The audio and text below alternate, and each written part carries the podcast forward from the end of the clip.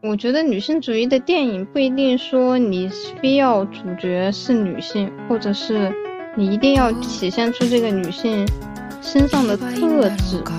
一个人的优点和缺点都是他这个人自我和现实的挣扎，算是男性吧对女性的一种期待。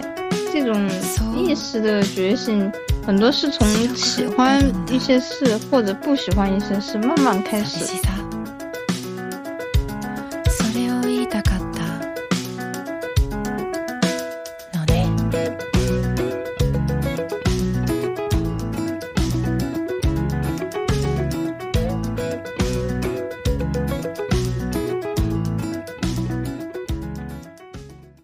大家好，欢迎来到留下看看，我是三三，我是小谢，大家好，我是屯。Hello，大家好，我是米。在上一期播客里面，我们讨论了一下《末路狂花》这一部电影，对，关于里面的情节啊，以及延伸出来的一些话题。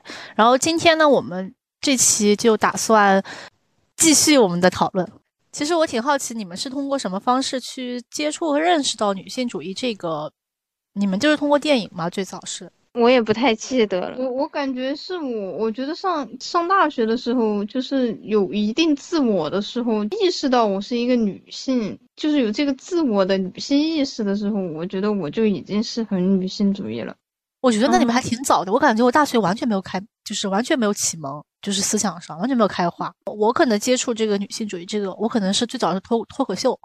因为我其实包括看一些电影和文学相关的这个女性主义的这种东西，也是在半年、一年不到的时间。我觉得可能是因为我从大学开始啊，就就因为我看美剧啊，或者是看这些国外西方世界的剧看的多，电影看的多，然后慢慢它潜移默化的有一种影响，他们的女性跟我们的女性会有不同。就是我觉得他们的剧里面比我们要比我们传播的一些呃思想要有先进的东西，然后你自己会慢慢意识到这一点。哎，他们的女性为什么是那样的？我我们为什么不一样嘛？你就会慢慢的去思考这些问题吧。我也没有某一个瞬间，或者是呃清楚的记得我在哪里知道女性主义的。嗯，还是看的那个电影比较多，还是呢受益的比较早。我想解释一下那个女性自我，因为我也是一直都属于那种不太合群、比较局外人的人。我就觉得在很长的一段大学时光里面，我都在于一种世俗的期待与我个人的自我不匹配的状态，尤其是这个社会对这个女性的这种期待，跟我。自己作为本身作为一个女性，对自我的这种意识是非常非常不匹配的。然后我就觉得这个时候我就会去注意一些这样的细节吧，在各方各面，我觉得这就是女女性主义吧。嗯，对，而且我因我们俩从小就很厌男，对，就真的很讨厌男性。从小就很厌男，真的有这种这种人。我。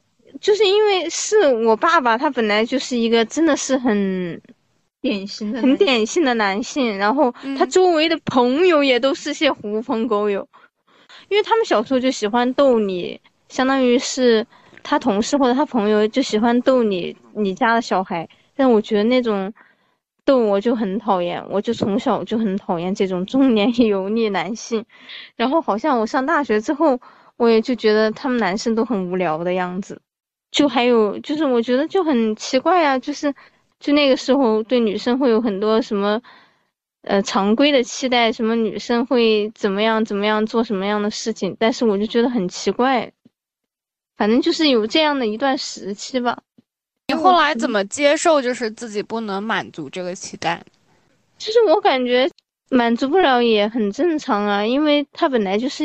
一个刻板的标准而已啊。对，因为我觉得这种不匹配不仅就是很大一部分是存在于这个女女性的这种期待上，因为我自己真的是一个特别边缘的人，我觉得在其他的方面也存在很多不匹配。然后反正感觉慢慢慢慢的就挺承认自己的自我了。我其实挺否认他们的那些世俗的期待的，因为虽然人是确实是群群居动群居动物，群居动物还是群居动物？群居，反正就是对。但是我觉得我自己对这种社交的需求本来就不高，我就也不是说我非得去找到一个合群的一个小群体把我安进去。我其实觉得这样对我造成的困扰有，但是不不大不多。啊，我觉得还是我，反正大学还是蛮大，有蛮长一段都很迷茫的时期的。但是反正好像现在过去了，就感觉也想不起来发生了啥了。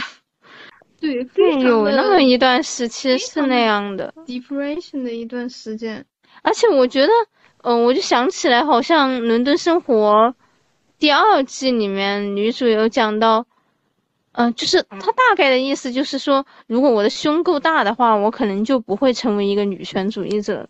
就是我觉得他的意思不是说，因为你够男不够女性才会成为女性主义者，而是你把胸大和胸小看作是自己身上某一个没有那么刻板女性的，就是没那么符合刻板女性任何一个点都可能让你成为。你自我意识发现，现代社会它对女性的约束是不正确的一个影子。你会发现，就是无论你身上存在某一些缺点，但是在你自我探索的过程中，你会发现这个缺点实际上对你自己的生活并没有任何干扰。但是因为这个社会或者是这个呃，算是男性吧，对女性的一种期待。让你觉得这是一个缺点，但是它实际上并不是缺点。然后你慢慢就会发现，他们说的都不对，然后就觉醒，就会觉醒。对，反反正其实也会有一段迷茫的时期，然后慢慢的会找到，嗯，一些方向。因为这些迷茫的问题，也会去找寻这些问题的答案嘛，然后才会慢慢的去接触到越来越多类似的问题。你们是双胞胎，那你们俩在这一方面的进程是同步的吗？就是大家都在差不多时间段有这个觉醒意识吗？我觉得也不是，因为其实我们上大学是分开上的嘛，然后我们也没有太多这种交流，好像我们当时都聊些生活琐事事还是干嘛的？对，其实聊这样的事不多，因为其实是。身边的人和事所经历的东西，包括学习啊，各方各面也不太重合。我觉得还是自我探索的比较多，所以其实过程，我我知道那个过程是很痛苦、很挣扎的，但是现在确实觉得那是一件非常有意义。我现在很开心，就是当时发生的这样的一段时光吧。啊，我觉得可能只是因为我们俩都是在大学的时期才。呃，更多的去接触了更多的人，呃，呃，形形色色的人，然后形形色色的事吧。因为好像我们离家也是从大学才正式的独立开始自己的生活。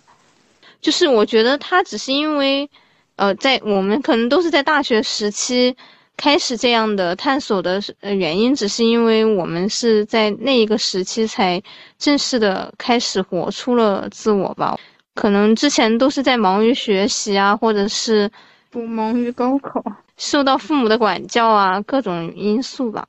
对，其实没有去上大学之前，应该都还呃没有太多的时间去思考，或者说去探寻自己究竟是怎么样的一个人，自己到底是怎么样的一种存在吧。我其实到现在都还不知道。就我感觉，我好像也没什么喜欢的事情，也没什么不喜欢的事情。哦，不喜欢的事哦，不喜欢的，就让我烦躁的事情还挺多的，我就不喜欢。对，电影不是你们喜欢的东西吗？嗯啊啊啊！它算，算是吧。对，远离主题。嗯，对，对对。其实我觉得，确实很多这种意识的觉醒。很多是从喜欢一些事或者不喜欢一些事慢慢开始的，或者是对自己的不满，或者说对自己的自呃疑问吧。对，觉得是慢慢的过程，有一个小的点就会引起后面更大的反应。我去翻我以前的 QQ 空间，我会发现我以前其实还真的挺矫情的，挺多废话的。像我现在都删了，但是确实那个时候晚上还是有很多时间去思考。就我觉得也可能是因为当时，呃，内心也很迷茫吧。就是也是从，因为像我们其实算是小小镇做题家嘛，世界就是你接触的东西也变得更大、更广阔、更不可琢磨了，然后。你的人也从一个相对封闭的环境变成了一个更自由的状态，所以其实我觉得也是因为可能当时内心存在的疑问和迷茫更多。我感觉不同的这个大学生活真的还差蛮多的。就是我刚刚说了，像我们大学的时候，除了说大一的这种早晚自修，早晚自修对吧？然后大二大三都是为了，我觉得就是为了保研名额去争破头的一个状态。在我大学选专业的时候，说我不想当老师，不想当医生，就杜绝掉了很多当时家家长认为很很好的专业，因为我不想当老师。我其实当时的第一志愿是想当医生，但是我妈觉得医生太辛苦了，就是要值晚班啊什么的，就会比较辛苦嘛，所以他就是见不得人间疾苦。我还我还觉得别人生病，我看着我就觉得难受，就他难受，我也难受。我小时候从小就意识到我当不了医生，我看着人家难受，我自己也觉得我浑身疼。对，哦，我朋友他在呼吸内科，他最近就是说天天做噩梦，因为他们每天都要送走好几个。对，呼吸内科，对，觉得真的就是很现实的一个问题，就是治不起病。我觉得这件事如果落在我，我如果我是医生，落在我的身上，我。我就是就是去经历再多，我也觉得我不会麻木的这种。哦，对啊，我又要讲一个剧了，到时候大家都 把它列出来。可以啊，现在就可以写了。去年的一个英剧叫《疼痛难免》，然后它里面的那个女主就是，嗯，她刚刚作为一个临床的医生去实习，他们确实也是那个叫什么？分的。哎，是什么科？妇科哦，妇产科。然后我我个人是觉得他可能就是他自己的心理不能承受，嗯，当医生的压力，他也就是选择了自己解脱。啊，对对对，是的，是的。我觉得可能就是我可能跟他有有点像，就就不太能接受这个职业的压力。其实很多医生是不是也自己都需要去看一些心理？心理科啊，或者什么去做一些心理？我觉得是需要的，但是我觉得心理科只是一个舒缓，只是你一个发泄的途径，或者是一个能舒缓你心中压力的，但是它不能解决最根本的问题。我觉得医学都解决不了最根本的问题。嗯，我也觉得它，我觉得有时候医学只是加快你免疫系统的反应，或者是增强你的免疫系统。减轻你在生病中的疼痛痛苦。嗯，三三前两天说他看了一本关于癌症的书嘛，对吧？对，然后他说里面的有个观点就是说，医生大部分的百分之九十的作用就是 relief，就是只是心理宽慰的一种作用。对，因为现在其实很多疾病都是束手无策的。嗯，是的，特别是癌症的话，大部分大部分都是的。那我 Q 回来吧，呃，我要 Q 回来啊，Q 回来，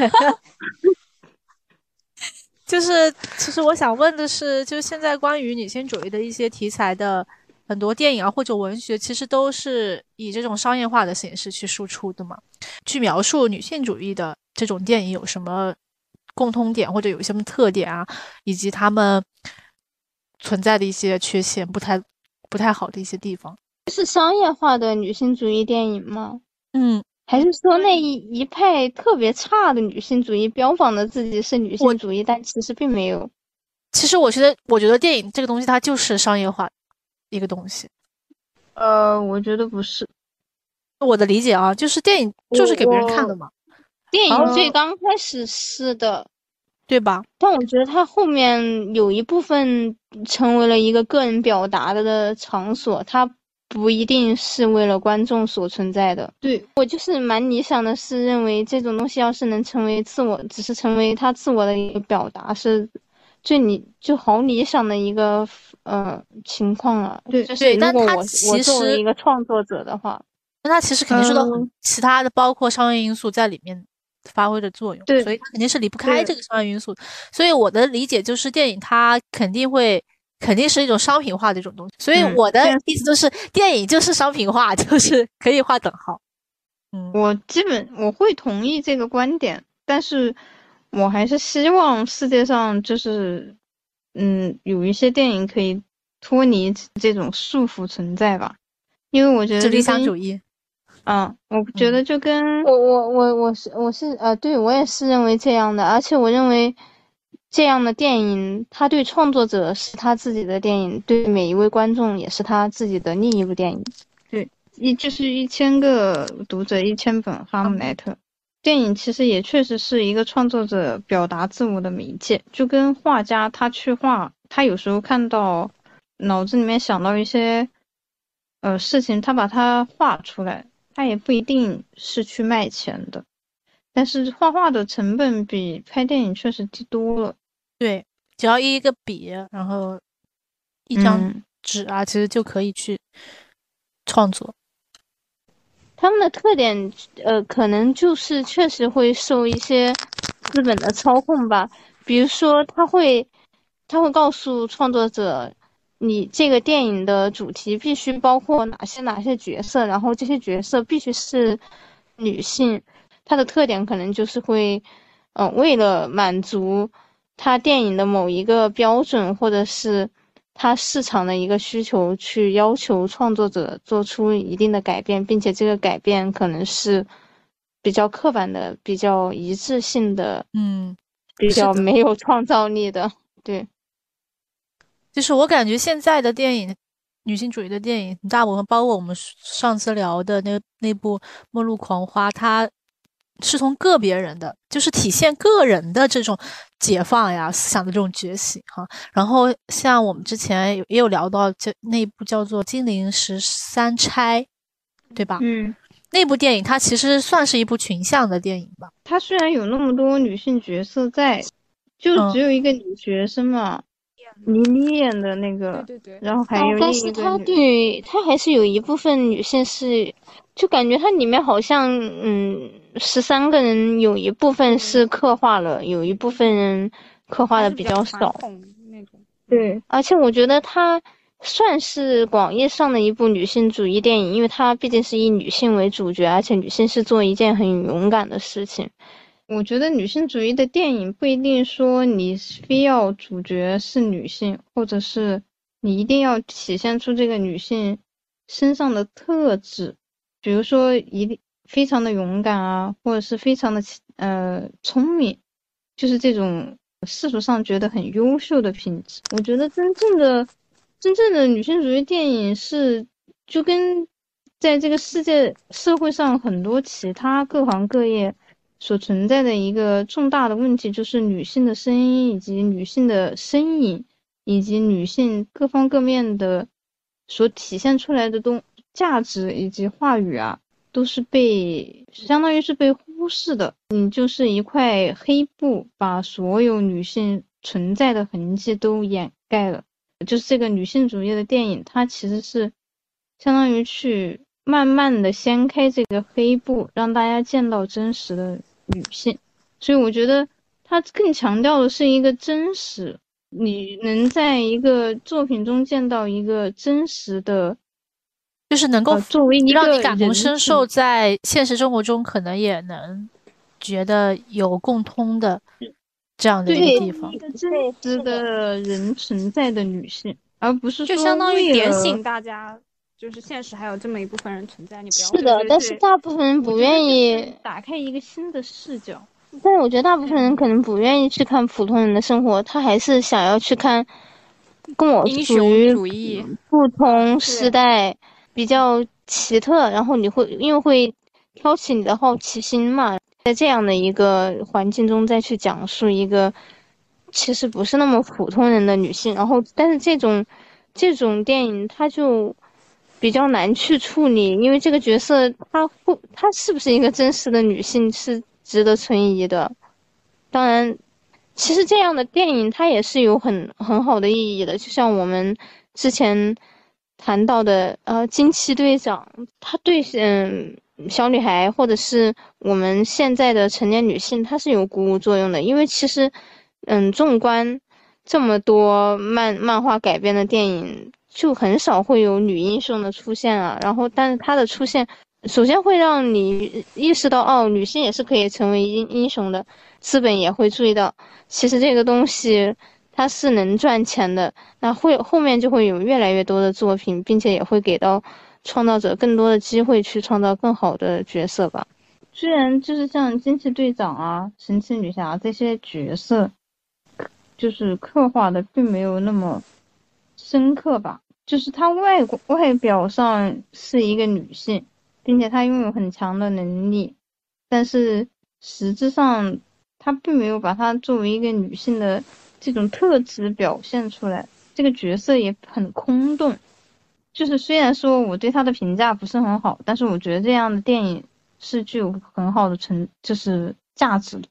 起码我觉得，如果作为一个小小孩，就比如说我小的时候，如果我能看到这样一部电影，我会觉得，起码我自己长大了之后想做任何事，可能都是没有阻碍的，不会因为我是一个女性就受到阻碍。就是我还是可以自己去选择我自己长大之后想做的任何事情。因为其实，在我们小时候，除了飞天小女警之外，好像没有哪个女性主角的那种。对，巴啦啦小魔仙。嗯，哦哦，对不起，我可能我是一个时代了。对不起，我代沟了。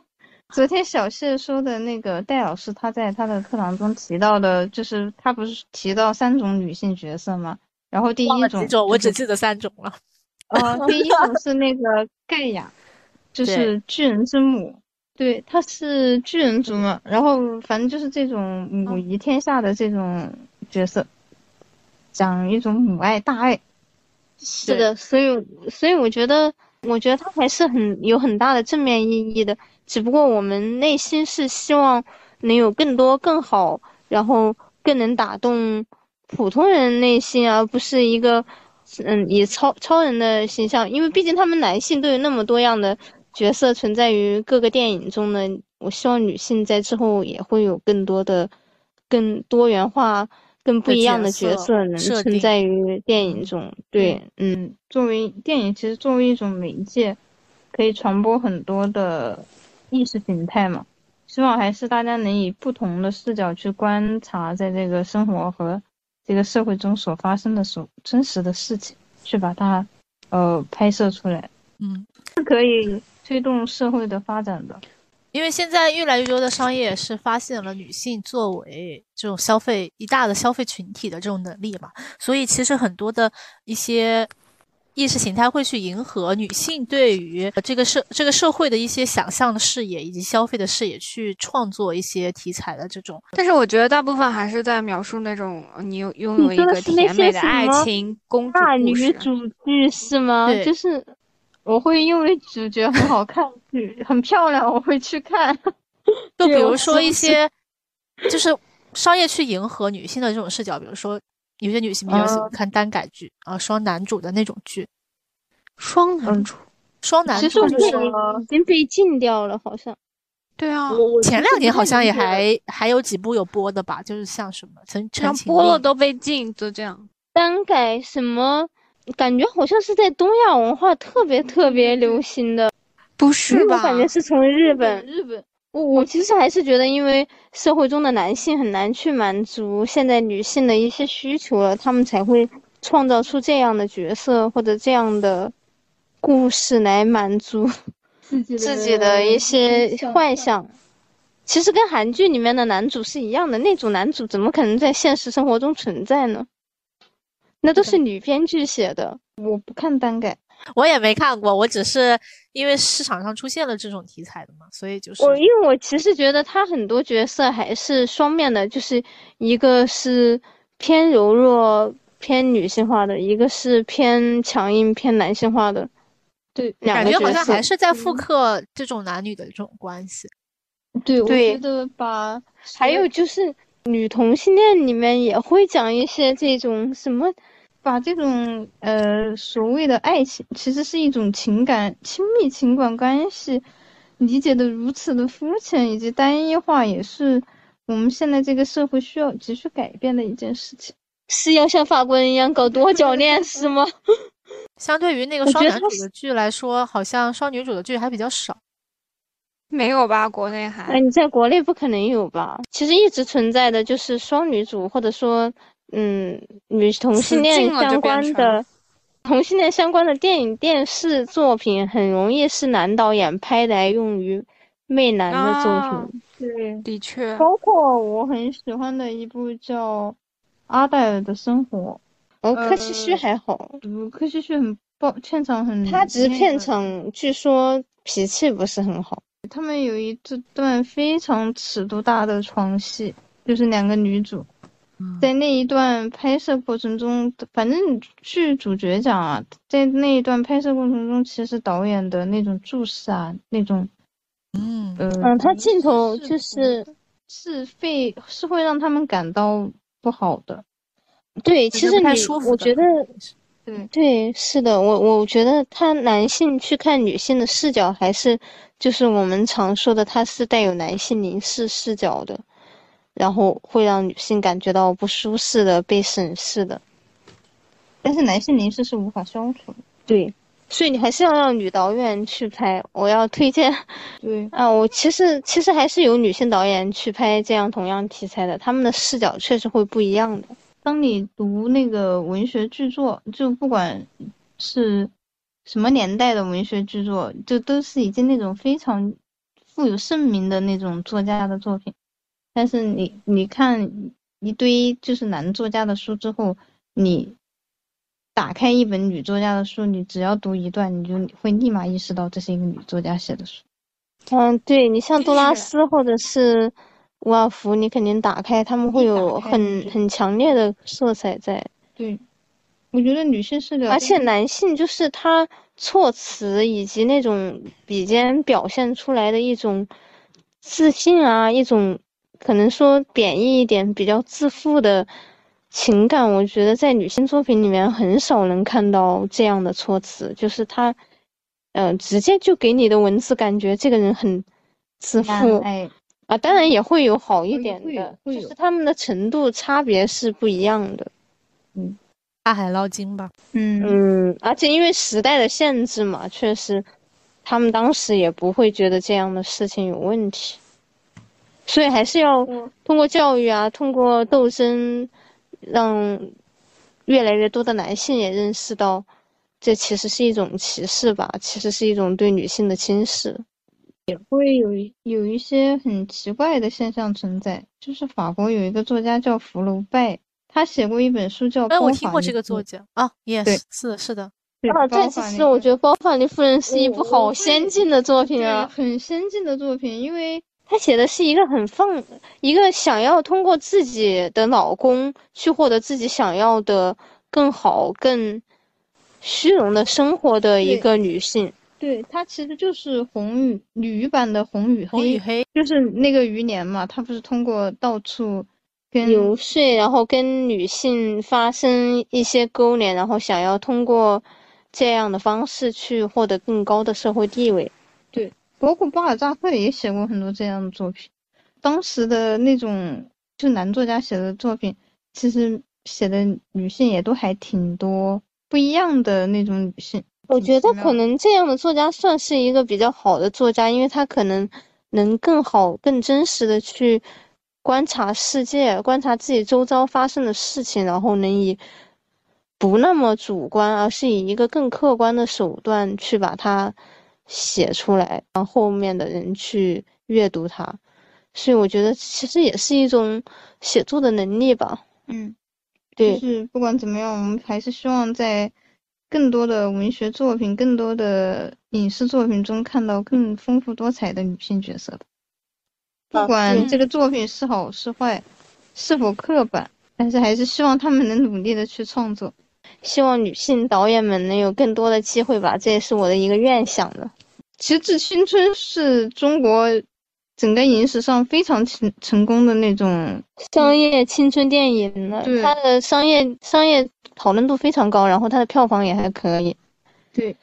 反正我觉得赵薇本人是一个，就是一个很有权势、很聪明的。我觉得她就是好像本身就活成了一个大女主的一个 形象。嗯，对，我们之前在群里面也讲过，她和李少红他们应该是一起买了 BBC 的那个剧，他说的版权，然后回来改编的嘛。我觉得他可能，他虽然没有 BBC 的那个原版的剧那么优秀，但是其实这个题材在中国实在是太少见了。在这个时代，其实以前九十年代肯定是有更好的女性主主义作品的，但是在这个时代，我感觉太太难能可贵了。哦，挺好的。我希望每一个女生都能自己都能，还是不要干违法的事情啊。嗯啊，遵纪守法哈。社会主义接班人，我是我还是希望能在身边见到越来越多的女士女性，像像小燕子那样活得无法无天。那你觉得你们俩到目前为止有做过什么无法无天的事儿吗？就无法无天加个引号。我没有哎，我其实蛮循规蹈矩的。嗯，我最多只是喜欢跟别人吵架，我可能。但是我其实还蛮叛逆的，我感觉我的叛逆期是因为从大学开始有自我意识，我才开始反叛的。我的叛逆期来的又快又猛，对，又快又猛。我觉得我现在都还在叛逆期，我也是，我感觉。但是我觉得我们的叛逆心理不是说是像呃那种常规认识的那种青春叛逆期的那种叛逆，还是不一样的。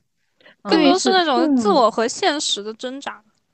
对，而且我觉得更多的是对一些规则的不满，而不是像小时候青春期的叛逆，只是是单纯的。你让我做什么，我不想做，我不要做；你让我做啥，我不做；你不让我做啥，我非要做。我们是，我觉得我们的叛逆是站站在有道理的一方，有正义的一方。我们这可能在以前也不是叫叛逆，愤青，愤青可能是因为叫。对，说明我们还年轻，还能有愤青的能力。其实我觉得整个，我觉得愤青不是一个贬义词。我觉得世界的进步是要靠愤青的，是要靠愤怒的青年，并且要靠有组织的人民才能获得更好的社会进步。Q 回来，Q 回来，你 Q 吧，莎莎。下一个话题吧，你 Q 吧，你 Q 吧。就是我们来聊一聊，现在有很多资本来挑起两性对立这个话题。我想问问你们是怎么看待利用女权来赚钱这个问题的？哼，资本主义的陷阱吧，全都是陷阱。我我其实觉得他们做的这种，就是看待女权问题成为赚钱的流量这个问题啊。呃，比如说《乘风破浪的姐姐》，其实大家都觉得他弄得不好，但是大家有也都会看。嗯，因为他打着女权主义的噱头嘛，说嗯，三十加了又怎么样嘛？但是实际上他的整个其他的词境啊，以及年龄焦虑啊，传他传传播出来的这种身材焦虑啊什么的各种，其实是的，是的，包括他后续的那些招商啊、消费主义啊，它其实只真的只是一个赚钱的工具了。对，对于这个嗯，当然这个字这个节目。所树立的这个资本方来说，他们肯定是，并没有深入的去考虑这个问题的。但是为什么大家都还是去看呢？因为这些三十多岁、三十加的女艺人，我们能见到的机会都太少，并且他们的个人魅力还是放在那，还是存在的。就不不管节目组你去怎么的去剪辑啊，去。做一些那种算算是剧本一样的那种营销，嗯，外，就是这些三十岁加的姐姐们，还是存在着很多个人魅力的，包括他们就是人生阅历啊，各方各面的一些，算是知识吧。他愿意如果在节目中能分享给大家的话，我觉得其实大家还是能感受到这些姐姐们的魅力。所以，其实大家真的是忍着吃屎的心还是在看。对，从这个角度来看，他们增加了这种曝光量，对于嗯，他们这种三十加以上没有机会去展现在公众面前，是不是也算是一件好事？嗯，我觉得他们要看后续的发展了，因为其实我们之前讲的这些电影，它其实是为后面带动这些电影。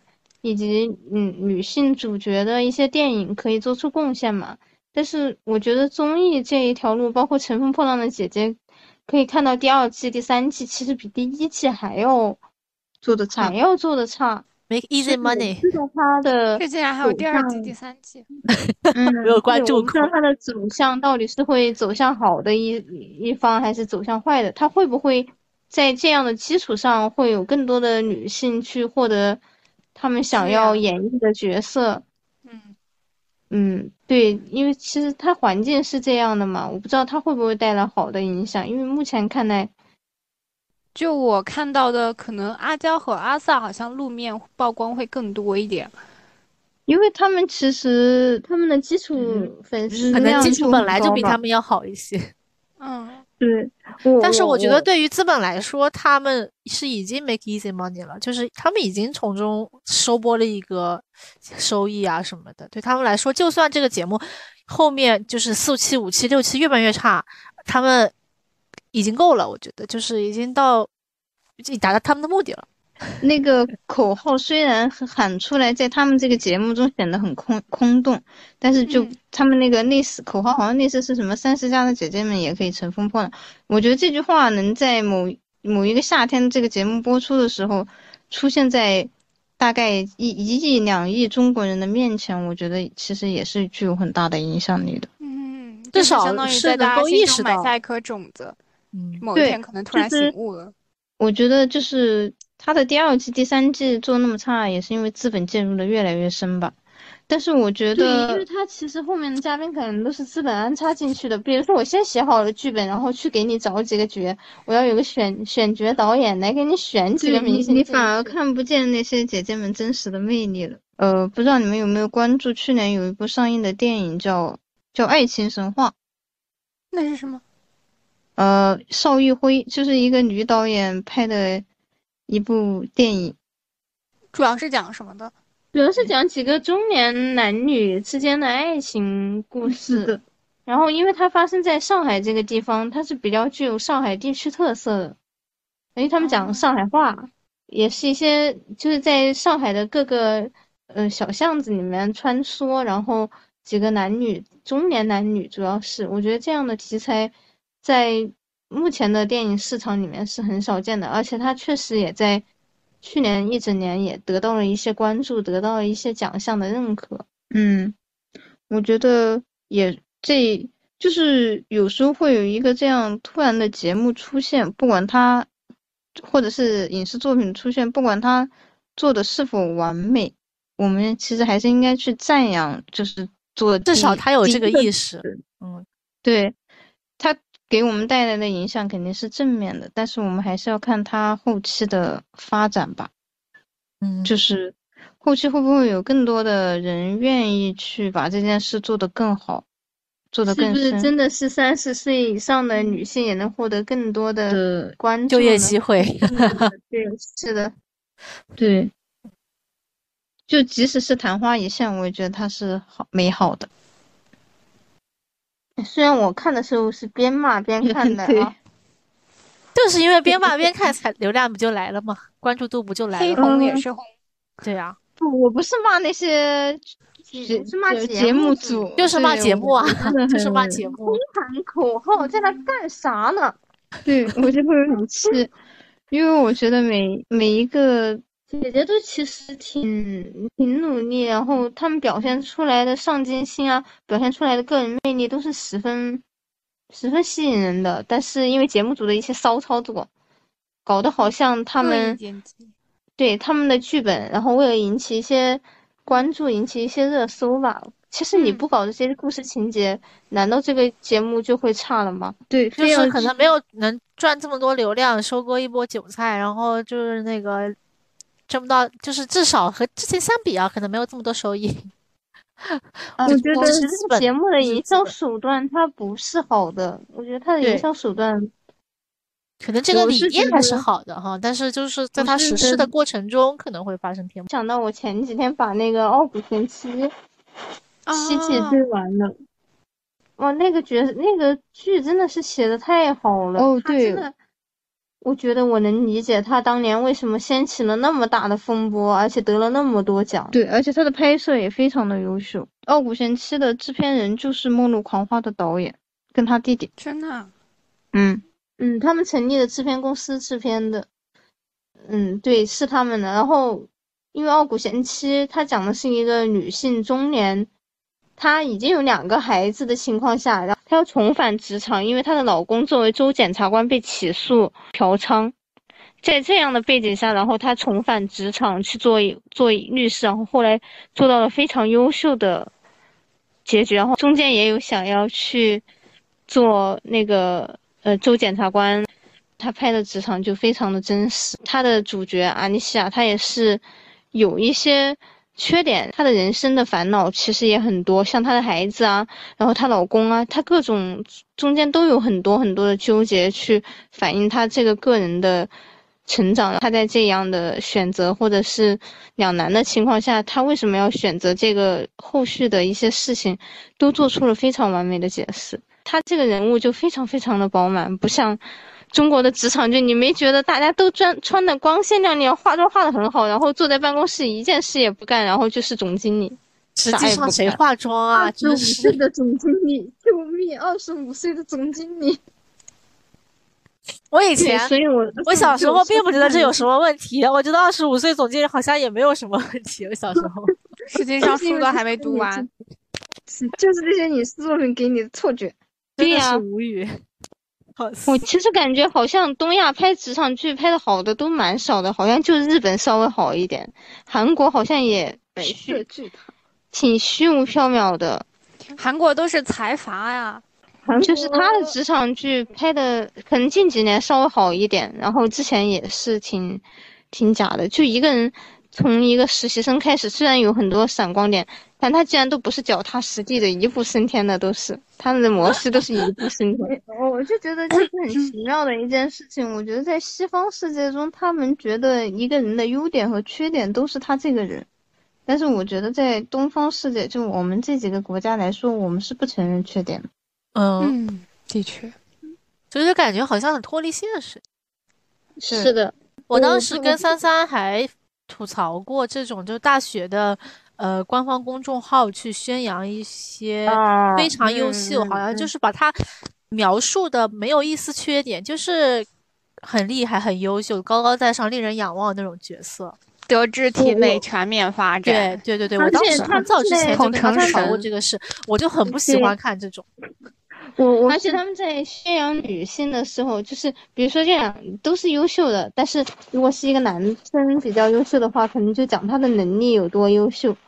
但是如果是一个女生的话，她永远会提到，还是会提到美女啊，或者是呃什么女神啊这种，呃去其实蛮性别化的一种外貌的，就是去描述你女性外貌的一些形容词，或者是名词。啊，对男性来说，最多可能也就是个男神吧。学霸，那个大家的大神，像对对，用这种好像去性别化的一些词会多一点。但是在女性这边，好像用到性别化的词会更多一点。而且我特别不喜欢的一点就是，你把他们的一一项项成就列在那里，我并看不到这是一个人。对，嗯，这根本就不能形成一个人啊。都差不多。这个人的魅力在哪里啊？我根本都看不见。就怎么了呢？他得了这些奖，还不有可能是个家暴男？不是，也不是这种家不家暴男的故事。我就说这些人。他去评这些优质的奖的时候，我反正觉得挺可怕的。我有时候就看他们这些介绍词啊，我就觉得好假呀！这个东西好像就是一个模板刻出来的。我们讲完之后说一句，这不是在酸他们好吗？请不，对我们没有在酸他们，我们都很优秀好吗？我没有在酸他们。我我并不就是我并不会觉得。如果这个人他这么努力去做这些事，获得这么多奖，我并不觉得他过得比我开心呢。没错，我其实还是觉得他主流的导向还是想要通过一种很物质或者是一种很单一的评价方式去评价一个人是否是成功的，是否是失败的，就是因为这是我们这个社会这样。对我们这个社会都是这样的。像我们现在还不是哪个钱多哪个钱少，哪个房子多哪个车子多哪个车子贵，真的，其实都是这样的一个评价体系。反正我整个中国整个社会从内而外，从大学到呃社会，就是好像都是这样子的，就是刻满了这种。我觉得我们就是对钱、对钱、对权力太崇拜了。我在这个社会中偷偷你就是一个 loser，没有啥的。谁不是呢？就是，谁不是个 loser 呢？以社以社会的标准来看，都是个 loser。但是我觉得我每天想干啥就干啥，想开心就开心，已经很，我觉得这是生活中最重要的东西了。我们大部分人也就是普通人吧，也不说能赚多大钱，或者是能获得多大的成就。但是你起码要在有限的空间和物质情况下，让自己获得最大限度的快乐吧。对呀，而且要做一个正直善良的人。OK，然后现在第第三个问题是，如果你是导演，你会拍怎么一部女性主义的电影？其实没有想过要去创造拍，就是没让你们真拍，你们就构思一下想要。对啊，就像我想做一个怎么样子的梦，就这种感觉。其实我还是就是想拍那个呃姑姑和侄女之间发生的事，但是这个姑姑就是在他们家族里面是被遗弃的一位女性，因为她年轻的时候做过一些不符合当时的社会规则的谎言生活。但是他们是开车，然后去拍一个公路片，在过程中侄女了解到姑姑当时发生的一些事情，并认识到她爸爸妈妈是有谎言存在的。其实好像就是一个成年人的谎言，再加一个公路版的公路版的成年人的谎言生活。对，我想问一下，为什么是姑姑和侄女这个设定？因为因为成年人每个人都有这么一个姑姑，而且我我觉得就是姑姑和侄女之间的关系可能还蛮亲密的，因为就是从你的这个。亲身经历，感觉中侄女比较啊，没有，我没有姑姑。OK，那你就是想象中的。呃，我其实我觉得，嗯，他女儿可能会很有有跟他妈跟他爸爸有相似的，但是因为她是一个女性，她可能会更相近于她的姑姑吧。明白。我猜测，姑姑是谁的谁呀？爸爸的妹妹的。妹妹，爸爸的妹妹。嗯。我我其实会觉得，为什么也不一定是姑姑吧？就是在一个家族中，如果有一个女性稍微她的生活轨迹不符合，不符合那种就是正常普通女性的那种规则，结婚生子啊，然后相夫教子的话，她就会被整个家族所唾弃。对呀，但是男性不会啊，相当于整个家族的一个反骨。他就会成为众矢之的。如果你有一个姑姑和这样一个小姨的存在，在你的人女性，在你作为一个女性的意识觉醒过程中，是我觉得是有一个很重要的意义存在的。这种关系是一种很隐秘，但是，嗯，好像有这种指引的感。对，啊，自己触手可得的力量。对对，而且并且一一方面，你觉就是在家族中听到很多。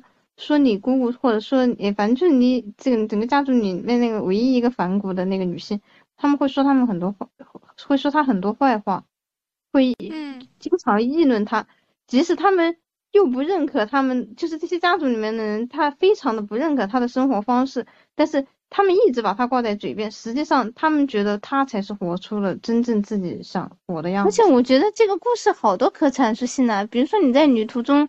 去讲家族的故事，你可以涉及到，因为你现在去拍你姑姑，可能在美国，他姑姑就生活在呃七八十年代，是正好性解放运动啊，然后这些比较开放的年代，可以看他姑姑在年轻的时候。一些参他参加一些运动啊，或者是他那种反叛形象，其实也是对于时代的一个回顾嘛。可以讲述家族的一些故事，然后讲述一些家族里面的一些嘴脸，其实也可以讲述一些人性的共通点的故事，就是人他都是倾向于去撒谎，然后去维持自己表面的形象的，特别是可能这个家庭他属于一个比较高知分子，或比较中产阶级。表面上是活得很光鲜亮丽，其实他们内内底里还是有一些阴谋，有一些小秘密存在的。他姑姑也可以讲述到他爷爷奶奶，甚至他的爷爷，就是他的他的爷爷奶奶的爸爸妈妈的一代，然后也还可以涉及到很多啊，一战二战都可以涉及到，好多故事都可以讲。对，这是他自己都可以拍一个系列。对，其实这个东西也还蛮多，蛮多人去拍的。我挺好奇的公路题材的哈，除了我们上一期讲到的《末路狂花》这一部，因为犯罪逃亡的这个理由，让他们能够一直在公路上展开这个故事的这个叙述，还有什么理由能够让他们一直行驶在路上，就是物理意义的开车行驶在？啊，其实我，嗯，其实我今天，其实我今天。白天想到了一部电影啊，但它我觉得它不算是公路电影，但是它也是一个瑞西瑞西威瑟彭斯荒野生存啊。反正这个故事简介就是这个女主角，她是因为生活中的一些打击，然后她可能就是内心受到了一些冲击之后，她想要去重新寻找自我，她一个人背起背包，然后去当背包客，去行走在路上的故事。那这个题材很像最近的一部电视剧，就是刘亦菲演的那个《去有风的地方》啊。它不是这种旅游，它是真的就是那种荒野生存的，就徒步一直徒步。突然也想到了大水珠，就朱莉亚·罗伯茨在零几年的时候，应该是美美食祈祷，美食恋爱祈祷。嗯，美食恋爱祈祷这一部，它也是小说改编的一部电影。他也是，就是他是作为一个呃杂志编辑吧，然后当时他也是遇到了人生的一些节节点，他就想要去旅行，去重新认识自己的一个过程。他在旅途中也认识了很多，嗯，很形形色色的人，然后也认识了很多新的朋友，尝到了很多美食。这个可能跟刘亦菲最新的那部剧比较像吧？你们也看了吗？最新的那部剧？还没看，看了一点点。对对对，反正就我就到处 B 站呢、微博、小红书，就是到处都是有这种推文，所以就知道有这部剧，但是我也没有怎么去看过。我大概就看了第一集，我当时已经哭的不行了，我就没有继续往下看了。因为癌症那个，对我最近感觉胰腺癌在我身边出现的频率好高，不知道为什么。嗯，胰腺癌因为又难诊断、难发现，一般发现的时候又很晚期，然后它的带来的痛。对，他是癌王，他很痛苦，他会很痛，全身都会很痛。对的，好像我感觉他发病的比较早，因为像乔布斯他们都很早就发病了，就也很年轻的情况下就因为这个癌症就去世了。乔布斯也是，是胰腺癌，应该是胰腺癌，好像自己不会说想要去拍一个具体的某某一个就是有固定角色的女性主义电影。我可能是还是会以那种半记录、半电影的形式，想去记录生活中所遇到的一些女性吧。哎，我我想就是想到这个纪录片，我想起啊，半记录、半记录、假记录、假纪录片、伪纪录片、伪纪录片。然后我之前好像我有一段时间好想拍那个。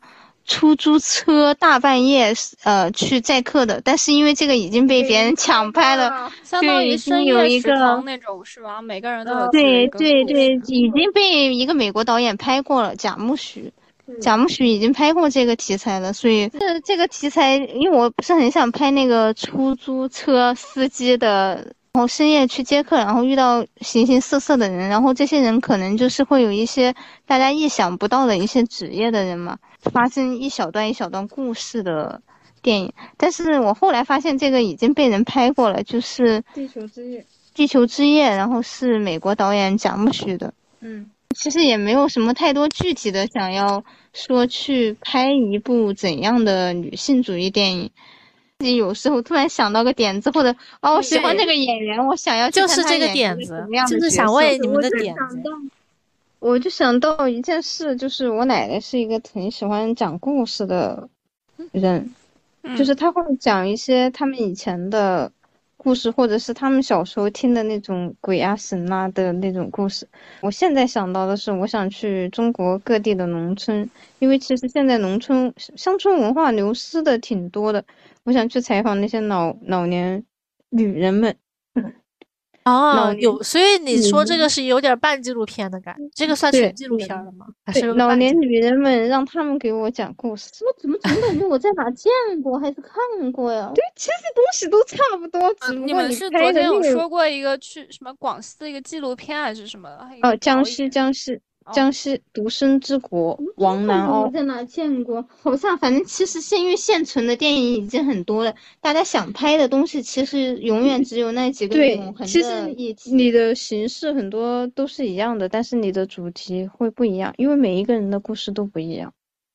但是我就是想又想拥有这种去一个陌生的地方见到陌生的人跟他聊天的这种奇遇，我又想。你们有看过《盗月社》吗？就是 B 站上一个 UP，我知道，我知道，就是他们是拍一个美食节目的，就全国各地到处走，但是他们的美食节目里都会有一些跟路人文的挖掘出他的一些故事什么的。对，我觉得那个也蛮有意思，就类似于你们这个题型。哦，我知道了，就是之前会涉及到当地的一些人文啊什么的这种。对对对，就不仅仅是美食，因为美食背后肯定是存在的人呢。所以说我其实是没有一个没有太大创造力的人。对啊，其实所有的电影讲讲到一个宏大的主题就是人性。对，讲讲人性，你讲人性拍了，我说是世上起码有不说有一百万部，二三十万部电影是有了吧，都讲人性，但大家也都拍的千奇百怪不一样。哎，其实但是高义的千奇百怪，显就是感觉形式是一样，拍出来不一样，也很不一样。因为你的角色丰满，你的角色的性格可能不一样，各种，而且好像那个平行世界一样，可能这个角色在某一个选择上发选择了一个不同的，就会开启另一另一堆宇宙的感觉，可能会有这样的感觉。嗯，然后我们。差不多结束了，就是没没有什么想猜的。想问你们俩这这个问题。对呀，你们也可以讲一讲。我想到一个，我想搞那种就是比较互动式的电影。我不知道你们在 B 站上有没有点过那种视频，就是给你底下 A、B、C、D 选项，然后会出来结果。嗯嗯，对，嗯。然后我想，我我就很想做这种效果下的电影，因为现在我不知道你们有没有玩过，有一类的游戏是那种悬疑侦探的，就是他把。我玩过。真人版的，啊，我玩过。那真人版我没玩过，但是我玩过那个黑相机，黑相机，还有其实像底特律，嗯，变人，对对对，嗯，就咒语，超凡超凡双生，这种游戏呀。哎呀，我真的没事都在玩游戏、看电视，虚度光阴，不是就会产生影响后面的。故事情节吗？对对对，是，我就想做这么一个。哎，我记得当年好像很火热，因为那个黑镜，黑镜系列啊，黑色的黑，然后镜子的镜，他会让你选择吃那个麦片还是吃玉米片吧？好像这两个选择就会造成你后面结果的不一样。反正我就觉得，就是做这么一个互动式的，然后让你意识到，哦，原来我还可以有这么多不同种的人生可以选择。就不用拘泥于现在当下社会给你塑造出来的那种形象。是的，是的。哎，那剧本很难写耶，我感觉，因为你要写好多剧本吧，好好复杂耶。对，他就是这么一想，他也不会写剧本。笑死！可以分配给你们一人一个角色。这个你你真是个大聪明鬼。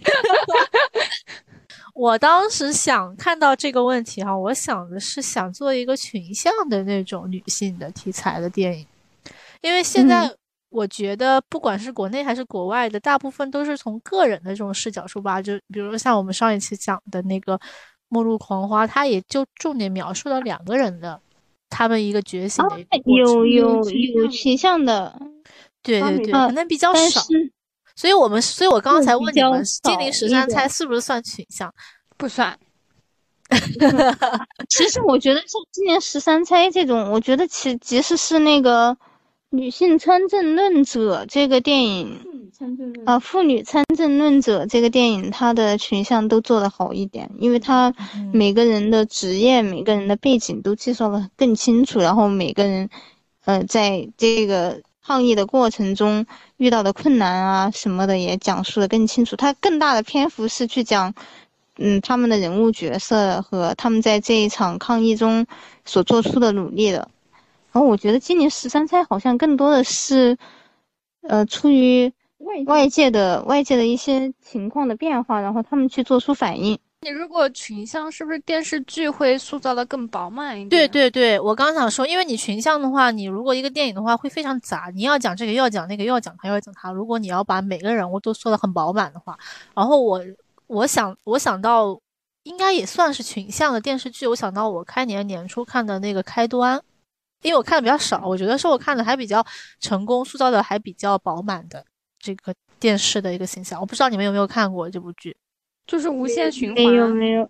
对，我觉得你们可以看一下，就是无限循环的那种，一直在他车上。他一集循环是不是就会讲一个人的故事？嗯，也没有，也没有，也没有完全说一集就是一个人的故事。就前几集好像还在他们就是怎么去下车啊，就是这个这个过程，就也没有涉及到。公交车上一个人的故事。对对，嗯嗯，反正我就是 挺想，比如说有首先几个女性的觉醒，能够带动。嗯，这一片区域或者什么其他女性的意识这样的类型的吧，我也没有这里特别设想，但是我其实还比较想做这种群体性的。嗯，然后我还看到说，因为像比较早期的中国电影哈，就是因为像抗战或者什么的，嗯，或者建设时期的描述的那个场景都是强调这种群体的力量嘛，所以很多很大。程度的这种电影，其实描绘的也是体现这种群体的群像吧，这样的一个形象。然后到后面的改革开放啊，包括其实更加强调那种消费的个体的个体利益出发的这样的一种去考虑这种角度。所以可能这这个年代描绘的更多的电影就是从个体出发。然后我还看到说，可能以后的话，这种电影会更趋向于从个体出发，去融汇到这种群体的大的环境里面去。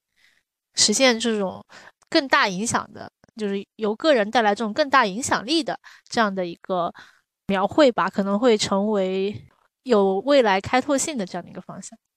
对，所以我还蛮想做一个群像性的这种题材。OK，嗯，了解了，了解了。你们有什么想说的吗？对群像性的东西，因为我也不太了解，我只是有个抽象的概念。我对这个各个分类啊，我感觉。我感觉感觉好像有，我就想脑子里面闪过几个一些电视是一些电影，姿态姿态这个剧，姿态这个剧也是讲群像，它也是一像像像是一个群像剧，但是它更多的没有说是去展现对外界的或者是对。呃，更大群体的影响的，它还主要是展现在那个时代，他们这个小群体里面发生的一些故事。八十年代，一群一群 LGBT，他们就是在那种算是酒吧的一种表演文化吧，是八十年代的故事，就是他们会定期的去酒吧里面选秀。选秀是什么意思？就是。穿自己很喜欢的衣服，时尚，对，又时尚，然后并且有一些音乐，有些舞步，就是变装皇后主主题变装秀。他们也有一个相当于是妈妈上的那个人，就是妈妈对对的那个家族领导者，然后他们作为这一个群体去选最好，他们如果群体得了奖，他们就会很开心。这样，对，讲他们这一群一群人的故事。在这个社会中的《女子监狱》这部剧是绝对的女子群像戏，对它其实是我美剧的起源啊，它其实也是网飞这个平台开启之作之一，就是它是通过网飞是通过《纸牌屋》和《女子监狱》这两个系列的剧去开拓它的市场的，这两个系列的剧其实获得的成就以及成果都是非常可观的。但是好像大家知道纸牌屋会更多一点，但是女子监狱真的是很好很好的女性群像戏了，因为它讲的是在设定和名字，我就还挺想去看的，真的是吧？我觉得女子监狱我就会发生多么不一样的 这种有趣的事情。它的整个原创很多也都是都是它的编剧。女性犯罪大部分原因是什么呀？就是他那部剧里面吧，就是那部剧里毒品、杀人、毒品，比如说是她的丈夫或者是她的家人胁迫的问题才会去接触到毒品，被动性的杀人是吧？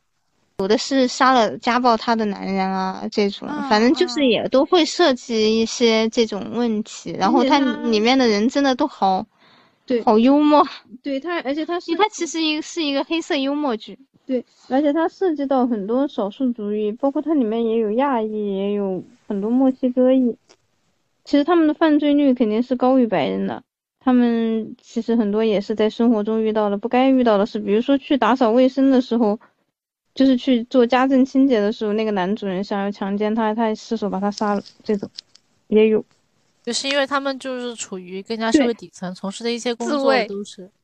对，其实你讲的是一个一个一个人的故事嘛，但是实际上也同时反回反映了这个社会现象，也讲那社会上这种很不公平的一种权力压制吧。实际上，这个女。女的这个女性去在自卫过程中把这个男性杀了，她不应该判那么严重的刑的，但是就是因为这个男的社会阶级又高，嗯，对呀，你实际上就很不公平嘛。嗯，其实我刚刚好想去看啊，听了之后我就感觉好有意思，好看，睡不着你就看这个剧，很好看，真的很好看，可以可以，安利了好多剧，对对对，是的，我是一下子想到了。这样来看，好像群像的戏很多还是去讲这些人既往的一些故事以及正在发生的故事。但是像你的这个主题，就是说一个人去影响整个群体，或者是呃这个群体去影响世界的，好像是挺少的。是不是？当我们崛起时可以算？对对对，当我们崛起时，对，会会有会有这样的剧，但是它不一定全都是女子。群像，它里面会有女子的团体。然后我前段时间看那个视频的时候，还听到了一个觉得听起来就很爽的一个词儿，叫“女子乌托邦”。我就女儿国，你就想说？对对对对对对对。我其实还呃，就单纯的这个哲学层面哈，呃，怎么说呢？就是政治层面哈，我觉得他还是虽然很。很理想主义哈，但是我觉得就是需要这项理想主义。但是你就比方说女性占比比较大的，比方说文科班、师范类的学校，大家都普遍认为说女性之间的勾心斗角很多，就是社会的观念并不有。其实我觉得没有男的女性不会。我觉得有男的女性也没有那么多。而且我觉得他们男性的交往。有时候也还挺片面的，我觉得他们有时候也就是那种酒肉兄弟的感觉。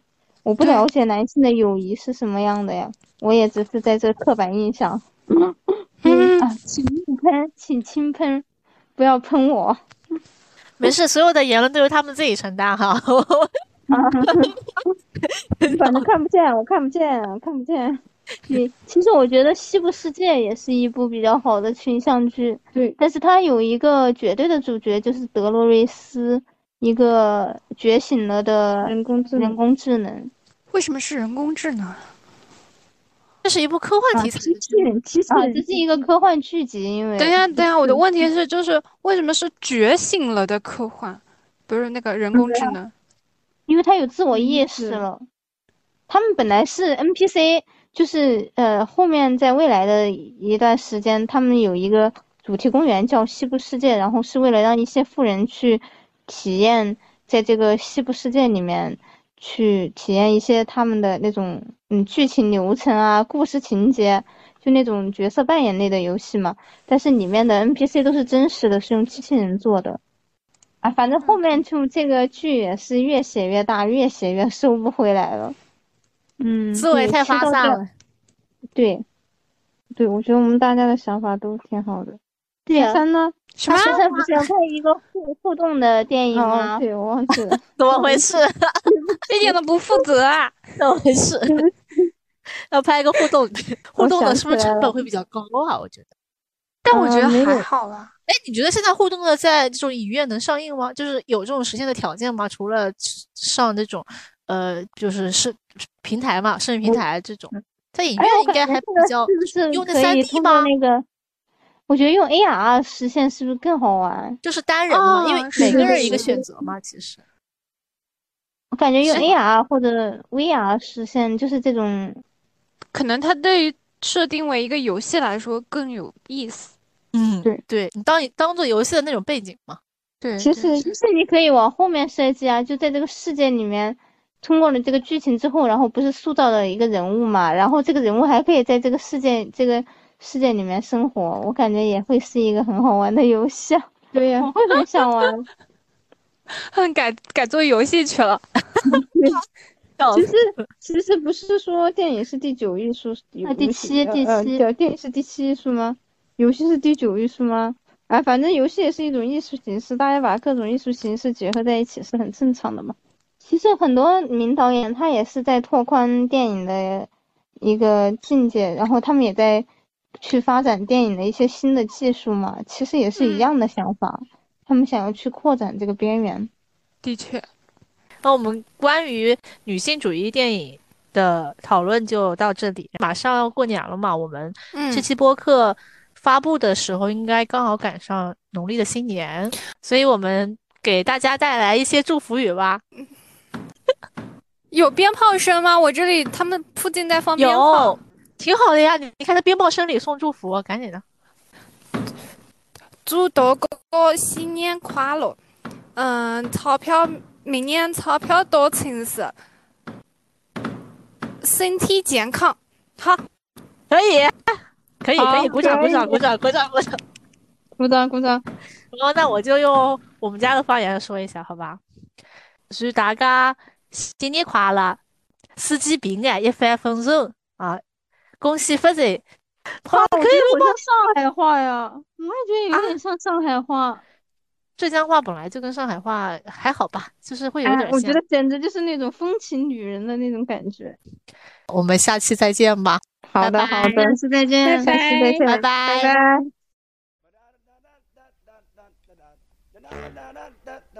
拜拜。One, two, three, ho!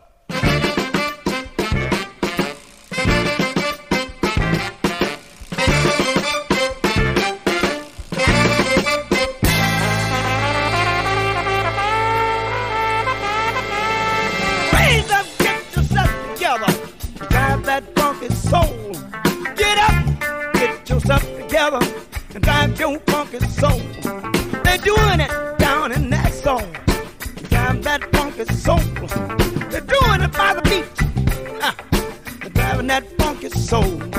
New York, get yourself together, and drive your funky soul. Let your body pop uh, and let your feet